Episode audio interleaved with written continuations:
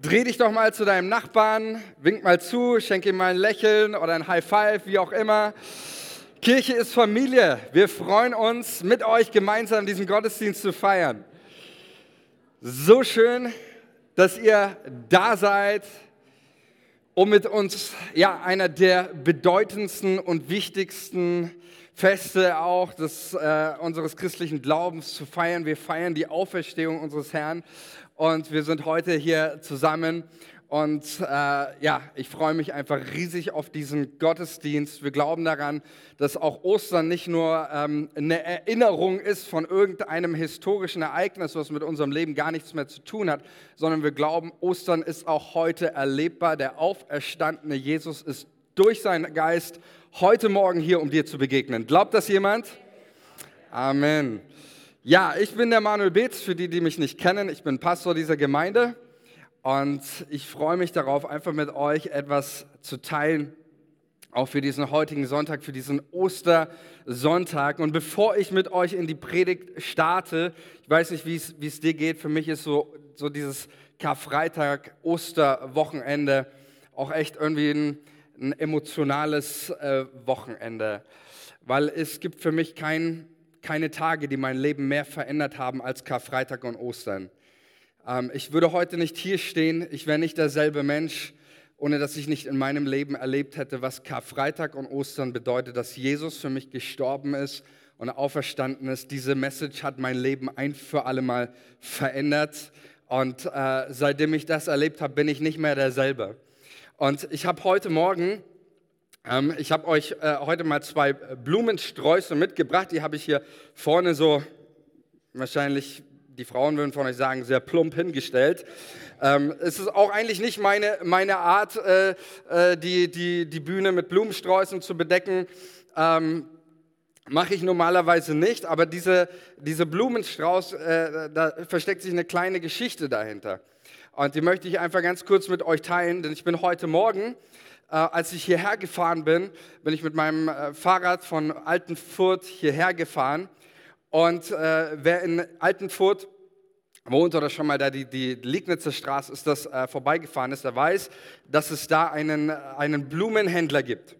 Das ist ein, ein türkischer Blumenhändler, der verkauft da immer seine Blumen. Ähm, der äh, hat auch immer sein, wenn du mal vorbeigefahren bist, sein Gebetsteppich dabei, den äh, breitet er immer aus und, und betet dann zu, den, zu, zu seinen Zeiten. Ähm, und ist auch übrigens der Platz, heißt, äh, falls es euch ein Begriff ist, heißt äh, Enver Simsek Platz. Warum? Weil vor 21 Jahren dort äh, die, die NSU, also dieser nationalsozialistische Untergrund, ist durch unser Land gezogen, mordend, hat Menschen umgebracht und einer davon war dieser Enver Simsek an diesem Ort in der, in der Liegnitzer Straße, an diesem Platz. Deswegen hat die Stadt Nürnberg diesen Platz nach seinem Namen um, umbenannt. Und da standen heute Morgen dieser äh, alte Blumenverkäufer äh, und noch eine Reihe äh, junger türkischer Männer. Ich glaube, die haben alle ihre Blumen da gebracht von irgendwelchen, ähm, von irgendwelchen Plätzen und haben sie dort diesen Mann gebracht, um, dass, sie, dass er die Blumen da verkaufen kann. Ähm, und als ich da vorbeigefahren bin mit dem Fahrrad, hatte ich so innerlich diesen Impuls, äh, dass, dass Gott zu mir spricht und sagt, lass diese Männer heute die Ersten sein, denen du die Osterbotschaft verkündigst. Und ich habe das irgendwie so gar nicht wirklich so richtig wahrgenommen. Ich bin einfach äh, weiter äh, gefahren erstmal und dann, vielleicht kennst du das, äh, ich hatte dann irgendwann gemerkt, dass, diese, dass, dass das, was Gott sagt, so viel mehr mit meiner Predigt zu tun hat, auch mit der Predigtreihe, in der wir uns heute noch befinden. Ähm, aber ich habe ja gesagt, wenn Gott zu uns spricht, dann reagiert in uns immer erstmal sehr viel, was, was ich eigentlich ausreden will, aus dem das zu tun, was Gott gesagt hat. Und ich bin so weitergefahren und habe so, so dann überlegt und habe dann ist mir sofort eingefallen, naja, nee, ich, ich, ich, ich habe jetzt keine Zeit dafür. Ich bin hierher gefahren und musste für, für die Mitarbeiter äh, Kaffee kochen. Ähm, äh, ich habe keine Zeit jetzt dafür, irgendjemanden die Osterbotschaft zu verkündigen. Ich war in, in Eile. So. Äh, das war meine erste, mein, mein erster Gedanke. Und wer die Bibel ein bisschen kennt, der weiß, dass solche Ausreden ziemlich schlecht sind. Denn äh, Jesus hat sogar, sagt sogar, er lässt die 99 stehen, äh, um dem Verlorenen nachzugehen. Selbst eine Predigt wäre keine legitime Ausrede, äh, wenn Gott zu dir spricht und sagt, hier, äh, tu dieses oder jenes. So, das heißt, äh, erstmal habe ich dann, und dann habe ich aber trotzdem irgendwie weitergedacht, mir gedacht, okay, ich kann jetzt nicht in diesen Kreis da einfach reinplatzen mit der Osterbotschaft, das kommt vielleicht auch nicht so toll. Also brauche ich irgendwie eine Eintrittskarte, ich muss einen Strauß Blumen kaufen. Und dann habe ich mir auch überlegt, naja, es ist auch irgendwie blöd, weil wir fahren morgen in Urlaub und so, und da bringt es eigentlich auch nichts, kann ich auch keine Blumen kaufen. Ähm, aber irgendwann so, ich ertappe mich dabei, sich irgendwie rauszureden und alle möglichen äh, Dinge zu finden, warum da nicht hinzugehen. Ich weiß nicht, ob du es kennst, irgendwann, wenn der, wenn der Geist Gottes so einhämmert auf dich, dass so dass aller Widerstand zwecklos ist. Dann habe ich gesagt, okay, komm, äh, nehmen wir die Chance, ich, ich, ich fahre nochmal hin und, ähm, und äh, verkündigen einfach diesen, diesen Menschen, dass Jesus auferstanden ist. Und ähm, bin dahin nochmal mit meinem Fahrrad, bin nochmal umgedreht und habe mein Fahrrad da abgestellt und bin äh, dahin und dann äh, überlegt man natürlich ja, wie man das macht und so, ja, ich wollte ein paar Blumen kaufen bei euch, so, ne? Äh, das haben, kennst du das, wenn, wenn du Leuten überhaupt nicht abnimmst, das, was sie, na, so war das wahrscheinlich auch da. Ich wollte mal ein paar Blumen kaufen. Habt ihr, habt ihr hier ein paar Blumen, die ich kaufen kann? Und dann führt mich der Mann natürlich, weil ich glaube, das waren die teuersten Blumen, also dieser Blumenstrauß. Äh, hat gesagt, hier, ja, kostet 20 Euro. Und ich habe zu ihm gesagt, okay, mach mal, war heute Ostern ist, mach mal 30 Euro. Äh, habe ihm 30 Euro gegeben für die Blumen und dann habe ich so gesagt, ja, aber apropos Ostern, ne, weil wir ja gerade über Ostern gesprochen haben, äh, was ich euch noch sagen wollte, Jesus liebt euch und ist auch für euch auferstanden von den Toten die Männer schauen mich an. Ich habe mich gefühlt so ein bisschen wie, wie äh, so die Frauen, die von der Osterbotschaft erzählt haben, alle ungläubig, hä, was, was will der eigentlich von uns? So. Und dann haben wir ein bisschen Smalltalk gemacht und ich habe ihm erzählt, ich, ich bin äh, Pastor einer Kirche und, ähm, und äh, dann, dann hat er Folgendes zu mir, äh, äh, und dann, wo der, wo der eine junge Mann das gehört hat, ah, ich bin Pastor einer Kirche, was hat er gemacht? Er hat äh, gesagt, okay, komm, nimmt diesen, diesen Blumenstrauß und gibt ihn mir, schenkt ihn mir, aber sagt zu mir ganz, ganz bewusst, sagt, äh, der ist nicht für dich, sondern der ist für deine Kirche. Und äh, das fand ich so, so stark, ähm, so als ein Bild und deswegen habe ich den auch, auch mitgebracht. Ähm, und äh, wenn jemand äh, möchte, nach dem Gottesdienst, bitte schlagt euch nicht drum, ja. Ähm, den darfst du mitnehmen. Es ist ein Geschenk von einem äh, türkischen äh, Blumenhändler. Und ich habe ihn noch gefragt, hey, für was kann ich beten für, für euch? Und er hat gesagt, dass all diese Blumen heute wegkommen und wir ein gutes Geschäft machen. Ich habe gesagt, okay, ich bete zu Jesus, dass ihr heute ein richtig gutes Geschäft macht. Ähm, und äh, das werde ich, werde ich auch gleich tun. Ich habe ihm versprochen, ich bete für ihn und, und für, für, für sein Geschäft und wir wollen das, wollen das tun. Und für mich ist das einfach, warum, warum erzähle ich das? Ähm, weil ich glaube, dass es zum einen so wichtig ist, jetzt gerade in, in dieser, dieser Osterzeit einfach zu, auch zu zeigen, ähm, ich glaube, es ist manchmal ganz, ganz easy und leicht von, von Jesus zu sprechen und von, seinem, von dem, was er für uns getan hat. Und du musst, es muss ja nicht mal irgendjemand gleich in eine, eine, eine große, tiefe theologische äh, Debatte oder ein Gespräch hineinführen. Vielleicht bist du heute irgendwo in einem Restaurant oder wo auch immer und hast einfach die Möglichkeit, den Menschen noch einfach, ich wünsche dir frohe Ostern, ich wünsche euch frohe Ostern. Das heißt, Jesus ist auferstanden von den Toten. Und das reicht so, und wenn sich daraus was ergibt, dann super und ein cooles und ein gutes Gespräch und vielleicht kriegst du auch nur ein Kopfschütteln, ich weiß es nicht. Aber ich glaube, dass die Botschaft von Ostern es wert ist, in die Welt hinausgetragen zu werden, oder? Ich glaube, es gibt keine wichtigere, bessere Botschaft als diese Botschaft von der, von der Auferstehung Jesu, ähm, von, von davon, dass Jesus den, den, äh, den Tod besiegt hat, dass Jesus uns ewiges Leben geschenkt hat. Und das ist das, ist das woran wir uns heute erinnern. Ähm, diese Botschaft, die unser Leben verändert hat. Wie gesagt, ich habe es vorhin gesagt, Ostern ist einer der wichtigsten Ereignisse für uns als, ähm, als Christen. Es ist das Ereignis, als Jesus den Tod, den Teufel entwaffnet hat und in dem sichtbar geworden ist, keine Macht der Welt keine Macht der Hölle, keine Macht, welche Macht auch immer, konnte dieses Leben, das in Jesus ist, fesseln oder bändigen, sondern Jesus ist siegreich auferstanden und er ist heute Morgen hier und er ist noch genauso erfahrbar und erlebbar wie damals. Glaubt das jemand? Amen. 1. Petrus 1, Vers 3, da steht folgender Satz. Der für mich genau auch dieses Ostergeschehen auch in Bezug auf unser Leben so, so deutlich macht. Da sagt, schreibt Petrus in seinem ersten Brief, gelobt sei der Gott, der Vater unseres Herrn Jesus Christus. So startet Petrus in seinen Brief. Die ersten zwei Verse stellt er sich vor, sagt hier Petrus und äh, an die Gemeinden in Kappadokien. Und dann sagt er, Vers 3 steigt er ein mit diesem Lobpreis. Es steht im Griechischen das Grundwort Eulogetes. Das ist einfach das Wort, das Christen gebrauchen, wenn sie absolut begeistert sind von einer Sache, wenn sie fasziniert sind von einer Sache. Und so steigt Petrus hier ein, gelobt sei Gott, der Vater unseres Herrn Jesus Christus der uns nach seiner großen Barmherzigkeit wiedergeboren hat zu einer lebendigen Hoffnung durch die Auferstehung Christi von den Toten. Ist nicht großartig? Jesus, der uns wiedergeboren hat zu einer lebendigen Hoffnung. Was, was hier, ich finde das so genial, durch die Auferstehung äh, Jesu von den, von den Toten. Äh, wir sind wiedergeboren zu einer lebendigen Hoffnung. Das hat die Auferstehung Jesu, hat unser Leben verändert. Wir sind wiedergeboren, nicht zu einer toten Hoffnung, sondern in uns lebt eine lebendige Hoffnung, die durch nichts zerstörbar ist, die durch nichts kaputt äh, zu machen ist. Und diese Hoffnung, die prägt jetzt unser Leben die verändert unser Leben, die, die, die verändert unser Herz so, dass wir Menschen sind, nicht die irgendwie pessimistisch durch diese Welt rennen und sagen, oh, es wird alles nur schlimmer oder schlechter, sondern in uns lebt Hoffnung. In uns lebt Hoffnung durch die Auferstehung Jesu von den Toten. Das finde ich so, so stark. Ist für mich ist es einer der, hört sich jetzt vielleicht ein bisschen komisch an, aber lasst mich das erklären. Für mich ist es einer der wundervollsten Dinge, Beerdigungen zu halten von Menschen, die an Jesus Christus geglaubt haben. Natürlich, wir wissen alle, einen Menschen zu verlieren oder einen Menschen, äh, den man liebt, äh, zum Grab zu bringen und zu beerdigen, ist immer eine schmerzhafte Sache. Es ist immer ein Moment auch, der mit Trauer gefüllt ist, keine Frage. Ähm, aber es ist einer der wunderbarsten Dinge, wenn du dann, ähm, ich sag mal, als als Pastor oder wer auch immer, wenn wir Texte lesen können über das, was Jesus gesagt hat, Texte wie zum Beispiel, wo Jesus sagt, ich bin die Auferstehung und das Leben. Wer an mich glaubt, der wird leben, auch wenn er stirbt.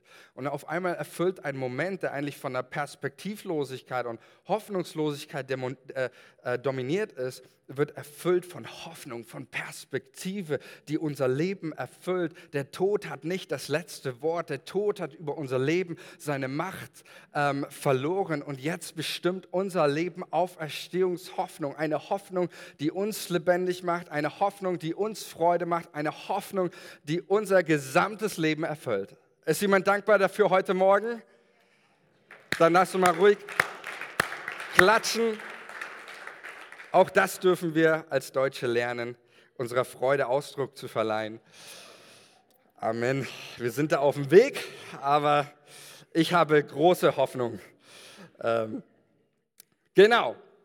Vielleicht geht es dir aber auch so mit diesen, ähm, mit, mit Ostern oder vielleicht auch mit anderen christlichen Festen, dass du eines erlebst immer wieder. So, wir haben diese Botschaften, diese diese starken Messages, ob das Weihnachten ist, ob das Karfreitag ist, ob das Ostern ist, ob das Pfingsten ist, all die Dinge, die ja so, würde ich mal sagen, unser Leben so völlig revolutionieren müssten. Aber wenn wir immer so denken, was da für Botschaften drin stecken, in, in, ob das jetzt Weihnachten ist, ja, Gott kommt in unsere Welt, er kommt in meinen Kontext, er, er kommt in mir, greift in mein Leben ein, er wird Mensch oder Ostern und all diese, diese Geschichten, dann denke ich mir manchmal, eigentlich müssten die doch noch ihre Kraft viel stärker in meinem Leben irgendwie entfalten. Geht es jemandem so? Ich bin mal ganz ehrlich, mir geht es manchmal so in meinem Leben, dass ich mir denke, das sind so, solche Botschaften und dann hat man manchmal so das Gefühl, irgendwie kommen sie nicht irgendwie so ganz in mein Leben. Und du merkst manchmal in deinem Alltag, dass deine Alltagskraft gefühlt viel größer ist als die Auferstehungskraft. Und du findest dich im Alltag wieder ähm, in den typischen Alltagskonflikten, jonglierend mit den typischen Alltagsroutinen und Alltagsgeschäften zwischen Arbeit und Familie, zwischen Windel wechseln und deine Ehekonflikte lösen, zwischen deinem Jonglieren, zwischen deinem cholerischen Chef und deinem pubertierenden Teenie zu Hause, äh, Jonglieren zwischen deinen Unidozenten oder deinen anstrengenden Eltern. Ähm, du findest dich inmitten dieser Alltagsrealität und du erlebst, wie scheinbar irgendwie die Kraft des Alltags sich viel, viel stärker auf dein Leben entfaltet als diese Kraft der Auferstehung, dieser starken Botschaften des Evangeliums. Und ich glaube tatsächlich, dass einer der größten Herausforderungen, auch für uns und der, der, der, der Kämpfe, die wir auszutragen haben, ähm, darin liegt, dass diese, diese, ich will es mal so sagen, diese starken Botschaften, dass sie nicht untergehen in unserem Alltag, dass sie nicht untergehen in unseren, ähm, in unseren Routinen. Und wenn es dir heute so geht, dass du sagst, ja, genau so geht es mir oft in meinem Leben, ich fühle mich irgendwie so, als würde das manchmal diese, diese starken Botschaften von, von Ostern, vielleicht diese Botschaft der Hoffnung und du merkst in deinem Leben, irgendwie ist in meinem Leben so viel Hoffnungslosigkeit, ich habe immer noch Angst vor dem Tod oder der, der, Alltag ist immer noch so stark. Wenn es dir heute so geht, dann habe ich eine gute Botschaft für dich. Ich möchte mit uns einen Text lesen, in dem es Menschen genauso ging. Und obwohl sie Ostern erlebt haben, die Kreuzigung und Auferstehung, scheint es in diesem Text, als dass Ostern überhaupt keine Wirkung auf ihr Leben hatte. Und ich möchte mit uns diesen Text lesen. Wir finden ihn in Johannes 21. Ich lese tatsächlich die ganzen Verse 1 bis 22 und möchte auch mit, diesem, äh, mit dieser Predigt heute die ähm, die Predigtserie abschließen auf ein neues. Ihr werdet diesen Text erkennen oder zumindest einige Parallelen zu unserer Berufungsgeschichte in Lukas 5, äh, die Berufungsgeschichte des Petrus. Denn das, was Petrus damals erlebt hat, als Jesus ihn das erste Mal ruft, das erlebt er auf ein neues nach der Auferstehung. Und dazu möchte ich mit euch in Johannes 21 reinschauen, ab Vers 1. Ich habe euch den Text nicht mitgebracht. Ihr dürft das einfach, das Wort Gottes, auf euch wirken lassen. Ihr könnt auch eure Bibeln aufschlagen, wie es einfacher für dich ist, diesen Text nachzuverfolgen. Ab Johannes 21, Vers 1.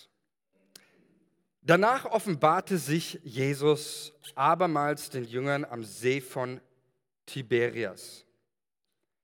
Er offenbarte sich aber so.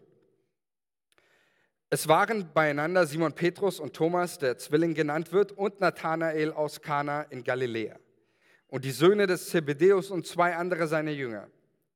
Spricht Simon Petrus zu ihnen, ich gehe fischen. Sie sprechen zu ihm, wir kommen mit dir. Sie gingen hinaus und stiegen in das Boot und in dieser Nacht fingen sie nichts. Kennen wir, oder? Genauso wie in Lukas 5. Dann heißt es hier, ab Vers 4 geht es weiter. Als es aber schon Morgen war, stand Jesus am Ufer, aber die Jünger wussten nicht, dass es Jesus war. Spricht Jesus zu ihnen, Kinder, habt ihr nichts zu essen? Sie antworteten ihm, nein. Er aber sprach zu ihnen, werft das Netz aus zu Rechten des Bootes, so werdet ihr finden. Da warfen sie es aus und konnten es nicht mehr ziehen wegen der Menge der Fische. Da spricht der Jünger, den Jesus lieb hatte, zu Petrus, es ist der Herr. Als Simon Petrus hörte, es ist der Herr, da gürtete er sich das Obergewand um, denn er war nackt. Und er warf sich in den See. Die anderen Jünger aber kamen mit dem Boot, denn sie waren nicht fern vom Land, nur etwa 200 Ellen und zogen das Netz mit den Fischen. Als sie nun an Land stiegen, sahen sie ein Kohlenfeuer am Boden und Fisch darauf und Brot. Spricht Jesus zu ihnen, bringt von den Fischen, die ihr jetzt gefangen habt. Simon Petrus stieg herauf und zog das Netz an Land voll großer Fische, 153. Und obwohl es so viele waren, zerriss doch das Netz nicht. Spricht Jesus zu ihnen, kommt, und haltet das Mahl. Niemand aber unter den Jüngern wagte ihn zu fragen, wer bist du? Denn sie wussten, es ist der Herr. Da kommt Jesus und nimmt das Brot und gibt es ihnen. Desgleichen auch den Fisch. Das ist nun das dritte Mal, dass sich Jesus den Jüngern offenbarte, nachdem er von den Toten auferstanden war. Da sie nun das Mahl gehalten hatten, spricht Jesus zu Simon Petrus, Simon, Sohn des Johannes, liebst du mich mehr, als mich diese lieb haben?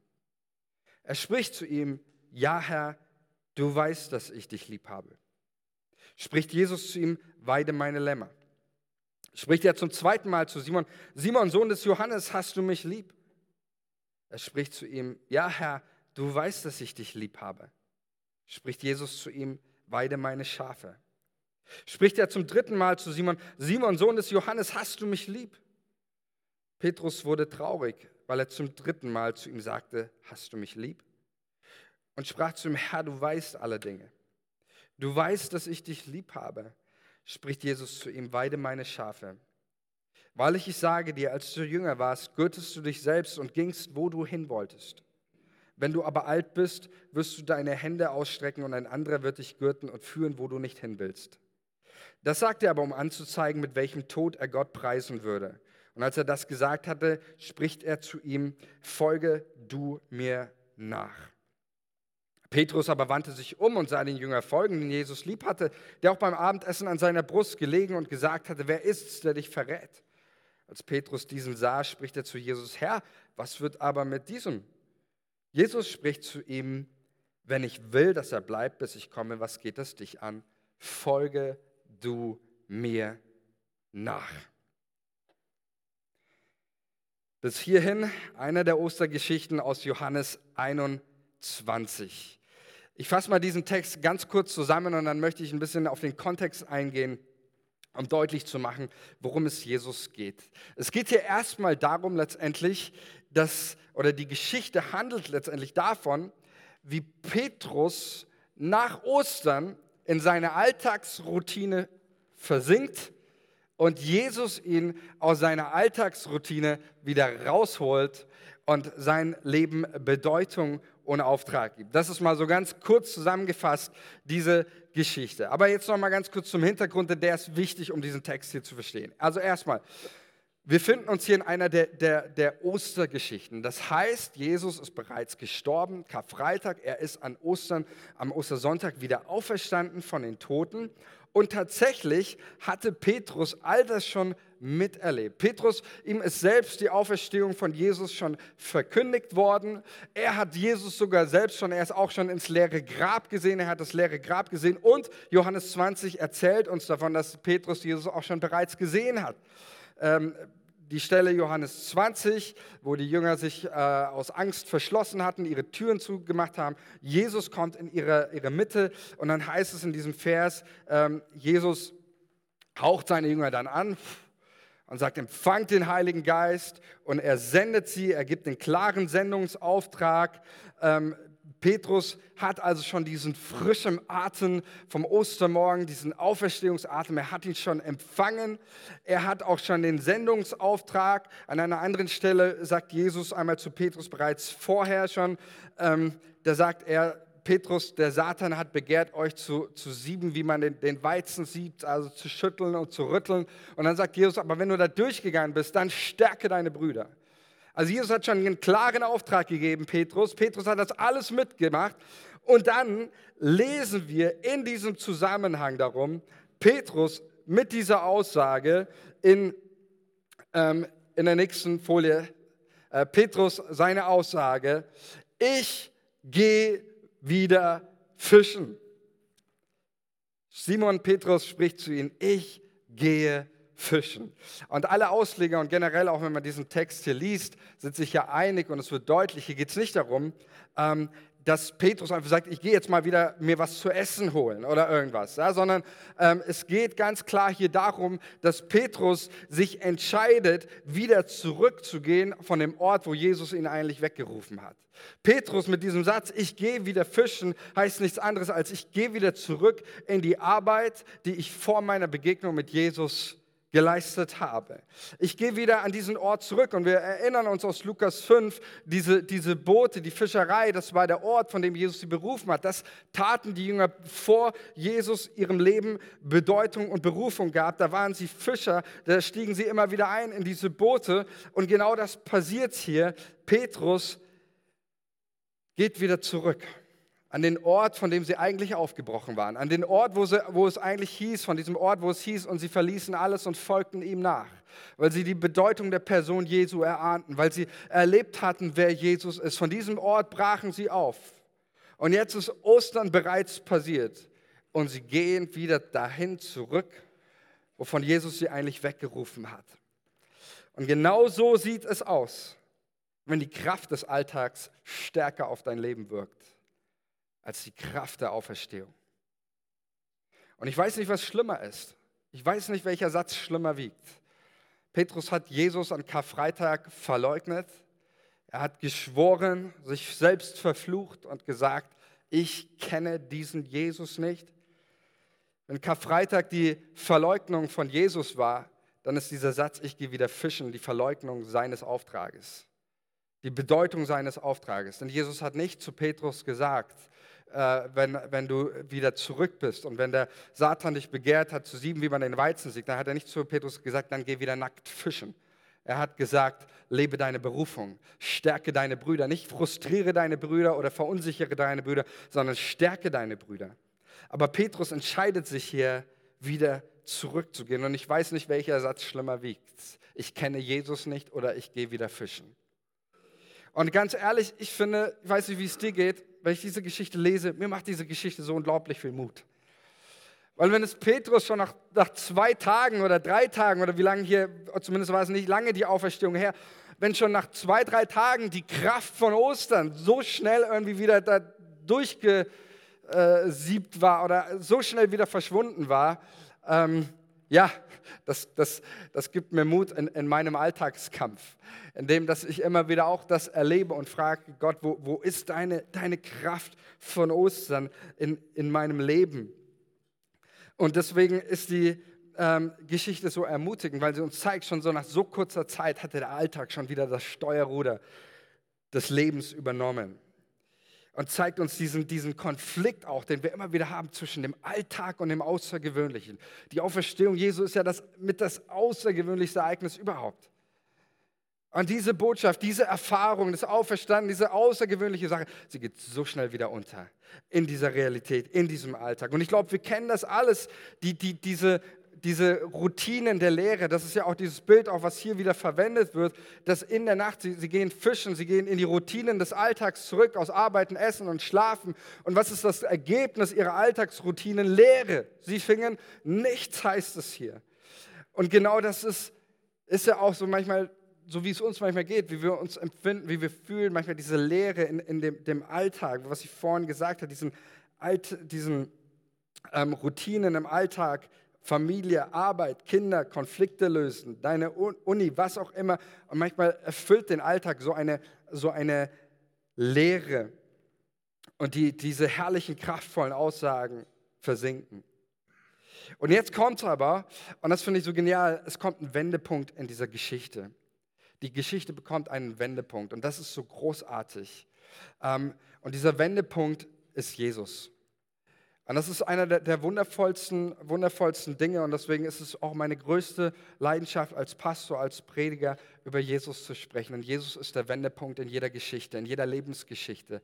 Ich kann von meinem Leben sagen, Jesus ist der Wendepunkt in meinem Leben. Gibt es heute jemanden, der auch hier ist und sagt, Jesus war der Wendepunkt in meinem Leben? Jesus war der Wendepunkt in meinem Leben. So schön. Ich habe in meinem Leben erlebt, Jesus war und ist der Wendepunkt. Und genau das ist auch in dieser Geschichte. Es sind nicht die Jünger, die sich irgendwie hier irgendwie, äh, irgendwie rausarbeiten aus, aus dieser Geschichte oder äh, wieder zurückfinden, sondern es ist Jesus. Jesus ist der Wendepunkt. Er ist der, von dem die Initiative ausgeht. Und Jesus wendet diese Geschichte. Er wendet diese Alltagsgeschichte, äh, in dem das Ergebnis leer ist, wieder hin zu einer Geschichte der Fülle und des Segens. Und das wird hier deutlich in, in, in einem Satz. Und den möchte ich mit euch anschauen, wie sich dieses Blatt hier wendet. Und ähm, dieser Satz hat es in sich. Das ist Johannes 21, Vers 4. Ähm, den habe ich euch hier mitgebracht. Und jedes Mal, wenn ich diese Geschichte ähm, lese dann, und, und diesen, diesen Satz hier lese, dann, dann kriege ich Gänsehaut. Dann werde ich berührt und dann kommen mir Tränen in die Augen, weil dieser Satz so viel von dem aussagt, wer Jesus ist. Er sagt so viel aus über das, wer Jesus ist, welche Chancen er uns ermöglicht, so viel auch über sein Wesen. Und deswegen möchte ich uns mit uns diesen Satz anschauen, der diesen Wendepunkt in dieser Geschichte einleitet. Da heißt es Johannes 21, Vers 4. Als es aber schon, lies hier, als aber schon der frühe Morgen anbrach, stand Jesus am Ufer. Ich habe euch hier ganz bewusst die Elberfelder Übersetzung mal mitgebracht. Äh, Luther übersetzt das, als es aber schon Morgen war, stand Jesus am Ufer. Und ich bin hier extra nochmal, habe mir nochmal, äh, äh, habe hier nochmal keine Mühe gescheut. Ich bin nochmal in den Grundtext reingegangen, um, um zu schauen, ob das, äh, was ich hier vermutet habe, ob das stimmt. Und äh, Elberfelder bringt es tatsächlich mit am besten auch rüber, was hier ausgesagt wird. Ich habe aber extra nochmal nachgeschaut. Die Aussage hier bei diesem Vers ist nicht, ähm, es war morgen und Jesus kam ans Ufer.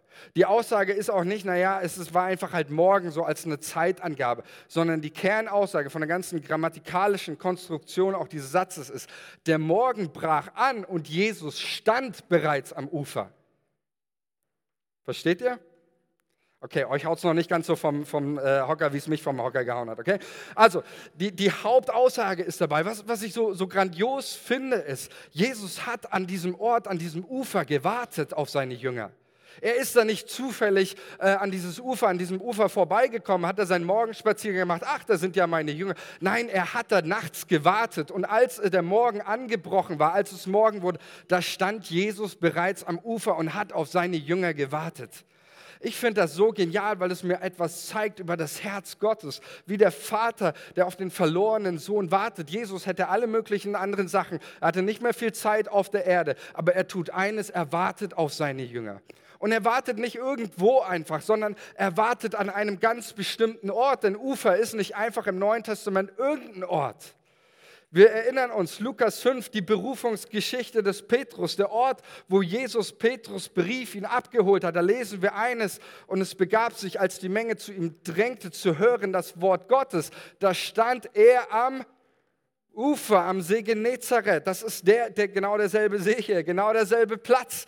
Und Jesus, und das ist die Aussage hier, Jesus steht wieder, er kommt wieder auf ein neues zurück an den Ort und er wartet da auf seine Kinder, um sie abzuholen auf ein neues, um sie zu segnen und seine Crew auf ein neues zu berufen und ihnen seine Liebe zu zeigen. Und ich finde das einfach so, so großartig, weil es eines, eines einfach uns uns so deutlich macht, nämlich die Gnade Gottes an dem Morgen, an dem Jesus dasteht, auf ein neues. Das heißt mal in der Bibel, ähm, und ich finde das auch so wichtig, bei allen Routinen des Alltags, die uns beschäftigen, gibt es eine göttliche Routine und das ist die Routine der Gnade. Die Bibel sagt, jeden Morgen neu ist seine Gnade, ist seine Treue. Sie kennt kein Ende. Das ist Gottes Routine in deinem und in meinem Leben. Jeden Morgen neu ist seine Gnade.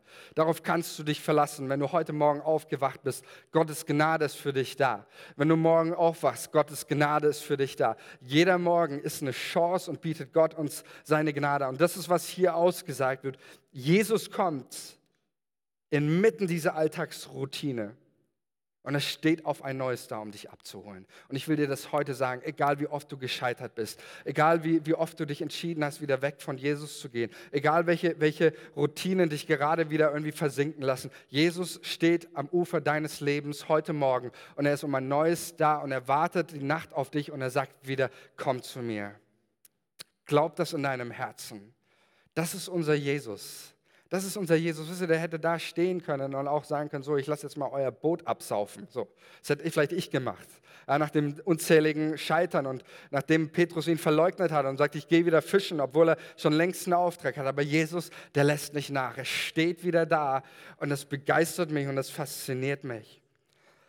Jesus steht auf Neues in, in, auch in deinem Leben wieder da. Und dann heißt es hier, Jesus offenbart sich seinen Jüngern. Jesus offenbart sich seinen Jüngern. Ähm, so, ich muss mal hier ein bisschen, muss mal ein bisschen Gas geben hier. Nicht, dass wir noch heute Abend hier sitzen. Äh, okay, der Punkt ist wichtig. Ja? Jesus offenbart sich seinen Jüngern. Das ist ja einer der, der, der charakteristischen Kennzeichen auch von, von Ostern ähm, oder der gesamten Ostergeschichten im Neuen Testament, dass es immer Jesus ist, der sich zu erkennen gibt. Du wirst keine Geschichte von Ostern irgendwo finden im Neuen Testament, wo es darum geht, äh, dass Jesus rumläuft und irgendjemand sagt, ach, guck mal, da ist der Jesus, den kennen wir doch.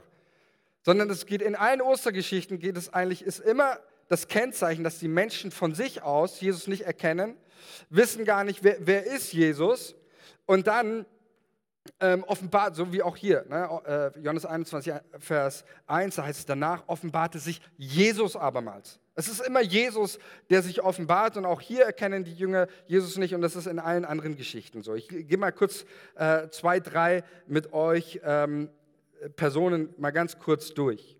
Einer der, der für mich auch der ganz besonderen Ostergeschichten ist die Begegnung Jesus mit Maria aus Magdala oder Maria Magdalena. Ähm, wir lesen ihre Geschichte auch im, im äh, Johannesevangelium und Maria geht zu dem Grab und, und sie sieht Jesus und sie denkt, das ist der Gärtner. Und sie spricht mit ihm, sie erkennt ihn nicht und äh, warum auch immer. Und dann spricht Jesus sie irgendwann mit ihrem Namen an und sie dreht sich um und erkennt, dass es Jesus ist. Also Jesus gibt sich mal auf ganz unterschiedliche Art und Weise zu erkennen. Und hier bei Maria ist es, dem, äh, als Jesus ihren Namen nennt. Und ich finde es so einer, einer der, der wunderschönsten Geschichten, weil Maria, wir würden so sagen, Maria von Magdala, das war so eine, eine Frau mit so einer ganz kaputten Lebensgeschichte. Sie war einer dieser Frauen, die uns berichtet wird in Lukas 8, ähm, dass Jesus eine große Menge folgt und auch Frauen, eben, das waren ausgestoßene Frauen aufgrund von Krankheit oder auch Besessenheit. Und über Maria von Magdala wird uns berichtet in, in Lukas 8, sie hatte nicht nur eins, zwei, drei, sondern sie hatte sieben Dämonen, die Jesus alle ausgetrieben hat. Und deswegen, ich, die, wir sagen, wir, heute würden wir sagen, es ist eine Frau mit einer absolut zerstörten, kaputten Lebensgeschichte. Und das macht etwas mit der Identität. Maria, sie wusste, wie es sich anhört, wenn Eltern, wenn ihre Eltern oder Bekannte um sie herum ihren Namen nannte. Sie wusste, wie sich ihr Name anhört, wenn ihre Eltern mit dieser Hoffnungslosigkeit, Maria ein hoffnungsloser Fall, sieben Dämonen, da ist nichts mehr zu machen. Sie wusste, wie es klang, wenn die Pharisäer ihren, ihren Namen abwertend, vielleicht schon fast widerwärtig in den Mund nahmen oder überhaupt nicht in den Mund nahmen, weil es einer dieser Frauen ist, die ausgestoßen waren, die keinen Platz in der Gesellschaft hatten. Sie wusste vielleicht auch Bescheid und sie wusste Bescheid über die Mächte der Hölle, auch äh, über Dämonen und Teufel die ihren Namen kannten und nannten, um ihr Leben zu zerstören, um sie zu unterdrücken und zu tyrannisieren. Aber sie wusste auch eines, und das wird in dieser Auferstehungsgeschichte so deutlich, sie wusste eines, niemand nennt meinen Namen so wie Jesus. Niemand nennt mein Sohn, nennt mich nur mein Jesus. Mit dieser Liebe, mit dieser Vollmacht, mit dieser Hoffnung, so nennt mich nur mein Jesus. Und als Jesus ihren Namen nennt, Maria, da fällt es ihr wie Schuppen von den Augen und sie erkennt, so nennt mich, das muss Jesus sein. Ist das nicht großartig? Mit welch einer Liebe Jesus uns beim Namen nennt. Und das ist passiert übrigens auch hier in der Geschichte äh, in Johannes 21 mit Petrus. Das ist etwas, was geschieht. Jesus erneuert ja in dieser Geschichte ganz viel. Er erneuert auch die Beziehung. Wir lesen, dass ähm, Petrus hier, dass Jesus auch in dem persönlichen Gespräch ihn dreimal bei seinem Namen nennt. Er sagt, Simon, hast du mich lieb? Kein, kein Vorwurf oder irgendwas, sondern Jesus nennt, dreimal, nennt ihn dreimal beim Namen. Das ist natürlich auch eine Anspielung. Wir wissen, dass Petrus dreimal den Namen Jesus verleugnet hat. Er hat dreimal geschworen und sich selbst verflucht und gesagt, diesen Namen kenne ich nicht, diesen Menschen kenne ich nicht. Und Jesus sagt dreimal in diesem Gespräch den Namen Simon. Und er spricht ihn an und er stellt diese persönliche, zerbrochene Beziehung wieder her. Und das ist genau das, was Gott tut, das, was Jesus macht. Er macht es auch in dieser Ostergeschichte. Und dann kommen wir zu dem nächsten Satz, der auch hier ganz bedeutend ist. In Vers 12 sagt Jesus, ähm, zu seinen Jüngern, als, sie, als Jesus sich zu erkennen gegeben hat. Übrigens hier auch durch die Menge der Fische wird Jesus in diesem Kontext erkannt. Ähm, die Emmaus-Jünger erkennen Jesus durch das Brechen des Brotes. Diese ähm, erkennen Jesus durch den gewaltigen Fischfang, den sie wieder machen. Das haben sie schon mal erlebt. Sie wissen, äh, Jesus erkennst du an der Fülle des Segens, den er schenkt. Und dann lesen wir hier in Vers 12 auch einen, einen ganz, ganz gewaltigen Satz. Jesus sagt, kommt und haltet das Mahl. Und das ist die Botschaft heute. Ähm, zu der ich uns einladen möchte, dieses Kommen einfach an euch wiederzugeben. Titzer, du darfst auch schon mal kommen und ans Klavier. Ähm, dieses kommt ist, ist eine ganz, ganz wichtige Aussage. Kommt und, und haltet das Mahl. Was ist damit gemeint? Jesus lädt seine Jünger, und das finde ich auch so genial, er holt sie raus aus ihrer Alltagsroutine, er gibt sich zu erkennen durch diesen gewaltigen Fischfang und dann sagt er, kommt. Er lädt seine Jünger ein, erstmal in die Gemeinschaft mit ihm. Nichts irgendwie leisten, nichts irgendwie tun, sondern einfach zu kommen und zu empfangen. Keine zusätzliche Be Belastung. Es ist alles bereits geschehen. Die Bibel überliefert uns hier, Johannes 21, das Feuer hat schon gebrannt, die Kohlen haben geglüht, der Fisch war gebraten, das Brot war auch schon gebacken auf den heißen Steinen. Jesus sagt, kommt. Es ist alles, alles vorbereitet. Und dieses, dieses Mal auch in, gerade auch in Bezug auf die Auferstehungsgeschichten, ist natürlich auch ein Hinweis auf Karfreitag. Auf das, was Jesus am Kreuz getan hat für uns alle. Es ist ein Hinweis dafür, dass dieses kommt, es ist alles vorbereitet. Es ist alles getan. Du musst nichts mehr tun. Das, was du jetzt tun musst, ist zu kommen. Und das ist das, was auch hier wieder ausgedrückt wird. Das, das Mal, das auf, auf Jesus hinweist. Und das, was Jesus hier tut mit seinen Jüngern, um sie, ich sag mal, aus der Alltagsroutine rauszuholen, er etabliert eine neue Routine, nämlich das Abendmahl, das für Jesus einen ganz großen Schwerpunkt hat. Und das Abendmahl zur Zeit Jesu und auch mit seinen Jüngern, ich will es mal so formulieren, war in erster Linie nicht irgendwie, ein, ich sag mal so, ein Ritus im Rahmen eines Gottesdienstes, sondern Abendmahl war letztendlich einfach Essensgemeinschaft mit Jesus. Jesus hat mit seinen Jüngern Abendmahl gefeiert und es gibt im Orient nichts Bedeutenderes, als mit jemandem zu essen. Es gibt keine tiefere Beziehung, Gemeinschaft, als wenn man gemeinsam isst. Und das hat Jesus etabliert. Deswegen haben sich auch die Pharisäer daran gestoßen, dass Jesus zu diesen Mahlgemeinschaften Zöllner und Sünder und Prostituierte und alle möglichen Leute, die, die damals äh, in der Gesellschaft keinen Platz hatten, die hat Jesus da immer mit reingenommen, mit denen zusammen gegessen. Das war absolutes No-Go zu der damaligen Zeit. Und Jesus tut es. Und er beschenkt sie und er tritt auf als Gastgeber. Und ich glaube, dass es so wichtig ist. Jesus möchte dich daran erinnern, an das, was er für dich am Kreuz getan hat, dass er für deine Sünden, deine Schuld gestorben ist, am Kreuz mit geöffneten Armen. Er hat den Weg zu Gott im Vater freigemacht. Er hat den Weg zu Gott freigemacht. Wir lesen in Apostelgeschichte 2, Vers 46, da lesen wir, Tag für Tag kamen die Gläubigen einmütig im Tempel zusammen und feierten in den Häusern das Abendmahl. Warum verbindet Jesus das Abendmahl mit dem, mit dem Kreuz, mit seiner Lebenshingabe. Jesus wollte, einfach gesagt, dass du dich so oft wie es nur geht am Tag von deiner Routine unterbrechen lässt und dich daran erinnerst, was er am Kreuz für dich getan hat. Weil Essen tun wir alle im Alltag. Etwas, was deinen Alltag unterbricht, sind Mahlzeiten. Und deswegen verknüpft Jesus seine Lebenshingabe im Kreuz mit Essen und sagt, hey, tut dies zu meinem Gedächtnis. So oft ihr das tut, denkt an mich. Und er etabliert eine Routine und deswegen erm-, wir ermutigen Leute immer wieder, feiert das Abendmahl in euren Familien, in euren Kleingruppen. Jesus möchte, dass du weißt, was er für dich getan hat.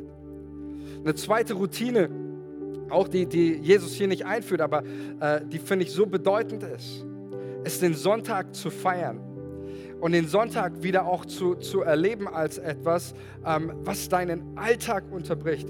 Ich bin so, so dankbar für den Sonntag in meinem Leben und in unserem Land. Ist jemand auch dankbar für den Sonntag?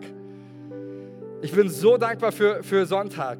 Sonntag ist deine Unterbrechung, um dich in deinem Alltag daran zu erinnern, was Jesus für dich getan hat. Ich gebe euch mal ein Zitat mit ähm, von, aus dem äh, zweiten Jahrhundert.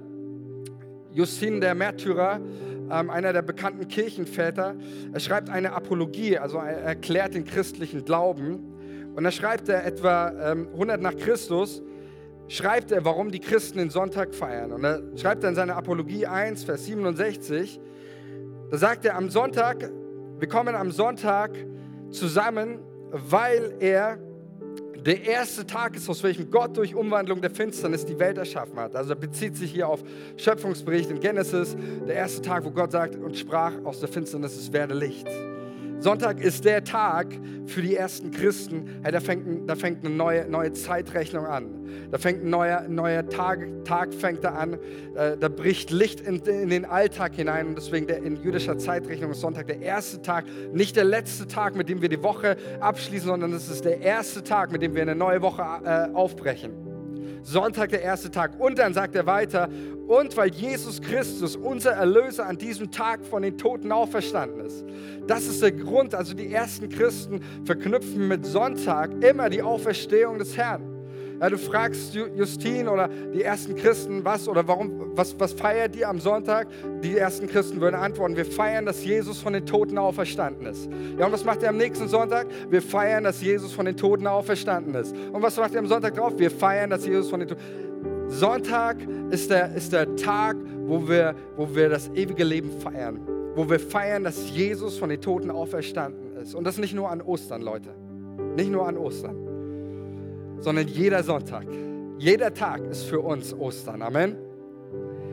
Jeder Tag.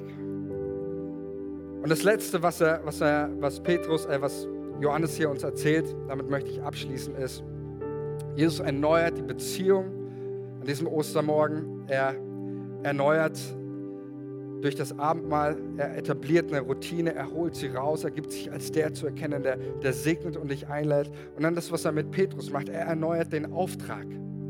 Er erneuert die Bedeutung. Und er sagt zu Petrus, hey Petrus, und mit anderen Worten, du hast Bedeutung für mich. Jesus hätte sonst so an irgendeinen Platz auch hingehen können, aber Jesus kommt an das Ufer zurück, um sich seinen Jüngern zu offenbaren und Petrus rauszuholen aus seinem Alltag und zu sagen, Petrus, dein Leben hat für mich Bedeutung. Du hast einen Auftrag und dieser Auftrag ist nicht nackt fischen zu gehen, sondern dieser Auftrag ist für mich zu leben und sogar für mich zu sterben. Und ich möchte einfach uns heute jetzt einladen mit dieser, mit dieser Osterbotschaft, mit diesem Bewusstsein, es ist alles passiert, was auch immer dich in deinem Herzen abhalten will. Es ist alles passiert und Jesus sagt jetzt komm. Es ist alles geschehen. Am Karfreitag ist deine Sünde, deine Schuld, ist für immer, für immer weggewischt worden. Und du kannst jetzt mit mir leben. Und lass uns einfach für einen Moment mal die Augen schließen. Band darf auch schon nach vorne kommen. Lass uns die Augen schließen. Und wir wollen einfach diesen, diesen Sonntag feiern in diesem Bewusstsein, dass Jesus hier ist, dass er dir begegnen möchte. Das Grab ist leer und Jesus ist nicht mehr da zu finden, sondern Jesus ist zu finden hier und jetzt. Diesem Moment kannst du Jesus erleben. Und ich möchte dich ermutigen, jetzt, du hast das Wort gehört. Du weißt, dass alles geschehen ist. Du weißt, dass Jesus auf dich wartet. Und du weißt, dass er dich jetzt ruft zu empfangen, seine Vergebung und ewiges Leben, wenn du zu ihm kommst und ihn in dein Herz einlädst. Und ich möchte dich ermutigen, einfach jetzt in deinem Herzen zu sprechen, ob du Jesus kennst oder nicht, ihn einzuladen zu sagen, Jesus, komm in mein Leben. Lass mich, dein, dein, lass mich Ostern erleben jetzt. Deine Kraft. Lad ihn in dein Herz ein und du wirst erleben, dass du ein neuer Mensch wirst, wie wir heute gelesen haben, dass, dass Gott dich wieder, dass du wiedergeboren bist zu einer lebendigen Hoffnung, nicht zu einem trostlosen, verkorksten Leben, sondern zu einer lebendigen Hoffnung. Komm, lass uns auf ein neues Jesus in unser Leben einladen. Streck dich aus, da wo, wo du bist. Lad den Heiligen Geist ein in, in dein Herz. Und ich möchte einfach für, für dich jetzt abschließend beten und dich ermutigen, heute was festzumachen, mit Jesus eine Entscheidung zu treffen. Jesus, ich danke dir, dass du auferstanden bist von den Toten und dass du auf uns wartest, auch heute Morgen. Die Engel haben gesagt, er ist nicht hier, nicht in dem leeren Grab, sondern er ist auferstanden. Und du bist jetzt hier und jetzt erfahrbar. Und ich bete, Heiliger Geist, dass heute jeder, der hier ist, eine, eine Offenbarung hat von dir. Er offenbarte sich abermals und ich bete für jeden Einzelnen, dass du dich offenbarst im Leben eines jeden Einzelnen hier. Dass jeder hier erlebt, wie gut du bist. Deine Gnade, deine Fülle, dein Segen. Ich segne dich in Jesu Namen. Ich segne dich mit der Gegenwart des Heiligen Geistes. Du sollst in deinem Alltag immer wieder diese Momente erleben, dass Gott sich offenbart. sollst immer wieder erleben, dass Gott da ist am Ufer deines Alltags.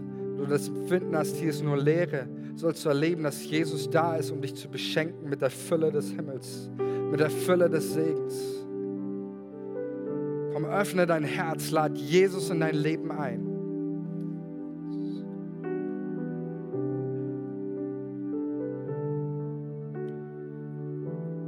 Ja, und wir wollen jetzt auch zusammen einfach in diese Lobpreiszeit, in diesen Liedern nochmal gemeinsam reingehen und wir wollen Gott begegnen. Er ist auch zu finden, da wenn wir einfach zu ihm singen und das, was du vielleicht gerade nicht aussprechen kannst, möchte ich dich ermutigen. Komm und singe es zu Gott. Amen.